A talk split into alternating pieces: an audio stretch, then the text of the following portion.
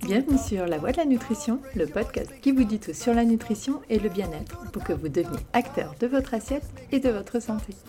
Je suis Julia, diététicienne nutritionniste et je suis là pour vous partager mes connaissances et vous parler des sujets qui vous intéressent. Parce qu'il est important de comprendre comment son corps fonctionne et de savoir ce que l'on met dans son assiette, je vous donne toutes les informations nécessaires à une bonne prise de décision et vous explique tout ce qu'il y a à savoir pour que votre vie soit aussi équilibrée que votre assiette. Pensez à vous abonner au podcast, c'est ce qui m'aide le plus et vous serez sûr de ne louper aucun épisode. L'hydratation est primordiale dans l'équilibre alimentaire. Et si vous voulez savoir à quoi sert l'eau dans notre corps, je vous invite à écouter mon podcast numéro 14 sur toutes les fonctions d'hydratation il risque de vous surprendre. Mais aujourd'hui, nous allons parler hydratation et sport. Pourquoi, quand, comment s'hydrater pour augmenter ses performances, mais aussi sa récupération, éviter les blessures. Bref, pour continuer à prendre soin de soi, même quand on pousse son corps hors de son canapé. Si vous souhaitez avoir plus de conseils, vous pouvez aller sur mon site lanutritionpourtous.fr ou me retrouver sur Instagram avec le compte La Nutrition pour tous, en minuscule tout attaché. Vous cherchez un accompagnement personnalisé sur Lyon ou en téléconsultation, n'hésitez pas à me contacter ou à prendre rendez-vous directement sur Doctolib. Votre santé et votre corps méritent le meilleur, alors ne les confiez pas à n'importe qui. Je vous souhaite une bonne écoute.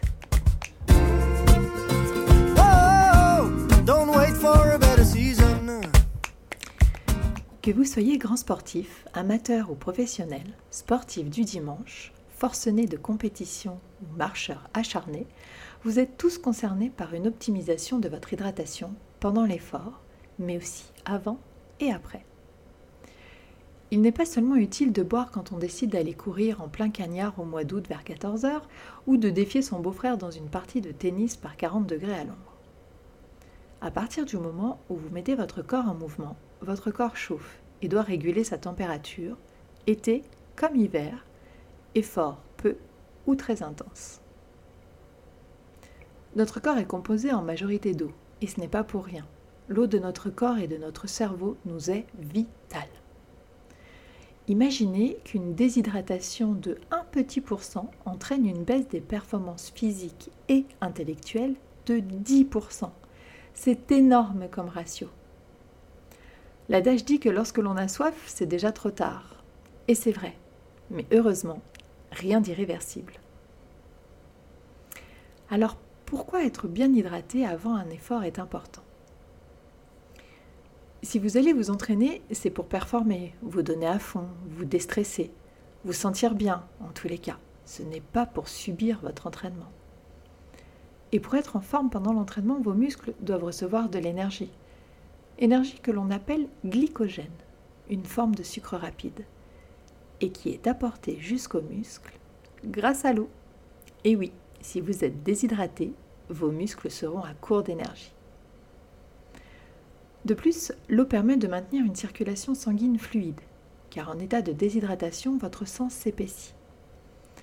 Donc être bien hydraté permet une bonne oxygénation de votre corps et de vos muscles. Oxygène, lui aussi essentiel au bon travail de vos muscles et donc à vos performances. Bien sûr, il ne s'agit pas de prendre 2 litres d'eau dans la demi-heure qui précède votre entraînement. Cela sera contre-productif, activera et fatiguera vos reins pour rien, et votre confort intestinal pendant l'effort en sera aussi grandement affecté. Donc hydratez-vous régulièrement dans les heures qui précèdent et un dernier verre d'eau 20 minutes avant de démarrer. Et pourquoi bien s'hydrater pendant l'effort? Selon l'activité, la température, votre tenue, votre métabolisme, vous pouvez perdre entre 500 ml et 1 litre d'eau par heure en moyenne. Chez certaines personnes qui transpirent beaucoup, cela peut même être supérieur.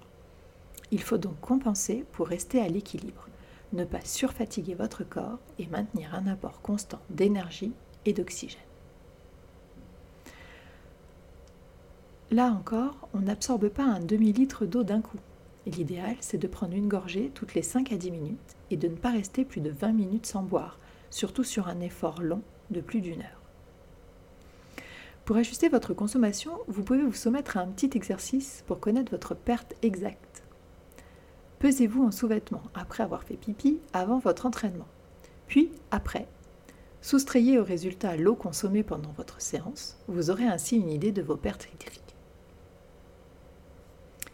Petit aparté sur votre sueur. Oui, c'est le moment glam du podcast. Soit vous avez déjà goûté votre sueur et son petit goût salé, soit vous avez ressenti une légère brûlure quand celle-ci tombe dans vos yeux pendant l'effort. Vous vous doutez donc bien que vous ne perdez pas seulement de l'eau, mais aussi du sel, enfin du sodium, et plus exactement du chlorure de sodium, un des minéraux naturellement présents et indispensables dans notre corps. Et oui, notre sueur contient 99% d'eau et 1% d'électrolytes, dont principalement le sodium et aussi en quantité moindre calcium, cuir, fer, zinc et magnésium. Vu les quantités infimes de, de perte de ces derniers, qui seront couverts par une alimentation équilibrée, je ne veux m'attarder que sur le sodium, qui permet le maintien de l'équilibre osmotique du flux sanguin, et dit plus simplement, qui permet d'avoir un sang fonctionnel et efficace. Donc, pour ce sodium, il peut être intéressant, si on a beaucoup transpiré, de compenser aussi ces pertes ou même de les devancer en prenant une boisson qui contient un peu de sel. Jusqu'à 90 minutes d'effort, on peut s'hydrater simplement avec de l'eau nature.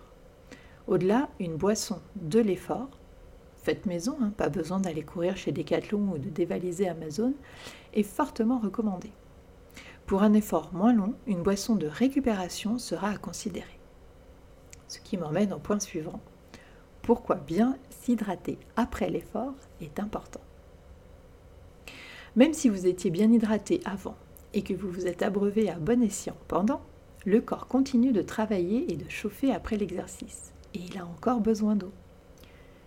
Si vous n'avez pris que de l'eau, je vous conseille, pour une hydratation optimale, une reminéralisation au top, et pour basifier votre pH sanguin que le sport a rendu acide, de prendre un grand verre d'eau de au choix Salvetta, Kézac, Badois, Perrier, Vichy-Saint-Thior, Vichy-Célestin, Courmayeur, Rosanna ou Épar.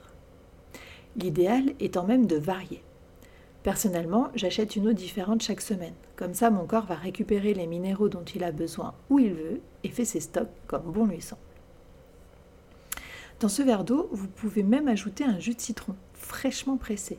Non, le pulco, ça ne marche pas, et le citron dans les petites bouteilles en plastique jaune non plus. Et si vous avez fait un long entraînement et ou beaucoup transpiré, ajoutez une pincée de sel. Attention, l'eau ne doit pas avoir le goût de sel. Vous pouvez aussi y ajouter une cuillère de miel pour recharger vos muscles en sucre rapide. Idéalement, le miel d'acacia. C'est le même type de boisson de l'effort que vous pouvez faire maison, mais en choisissant une eau plate de préférence pour éviter un confort digestif pendant l'effort. Pour résumer, 1,5 à 2 litres d'eau par jour, plus 500 ml à 1 litre d'eau par heure de sport. Et pour vérifier simplement si vous êtes suffisamment hydraté, vérifiez vos urines. Elles doivent être claires, quasi transparentes, mais pas totalement non plus. Si vous faites tout cela, vous permettrez à votre corps d'être plus efficace, de mieux récupérer d'éviter les blessures, comme par exemple les tendinites. Bref, d'être au top de sa forme. Merci d'avoir écouté l'épisode jusqu'à la fin. Un pas de plus dans la construction de votre bien-être et de votre alimentation santé et plaisir. Si vous avez aimé ce podcast, n'hésitez pas à le partager pour faire du bien autour de vous et pour me soutenir dans mon travail. Et pourquoi pas mettre 5 étoiles sur Apple Podcast ou sur Spotify et me laisser un commentaire ou une envie de sujet. On se retrouve vite sur Instagram pour continuer la discussion. Je vous dis à jeudi prochain. Prenez soin de vous. Cross the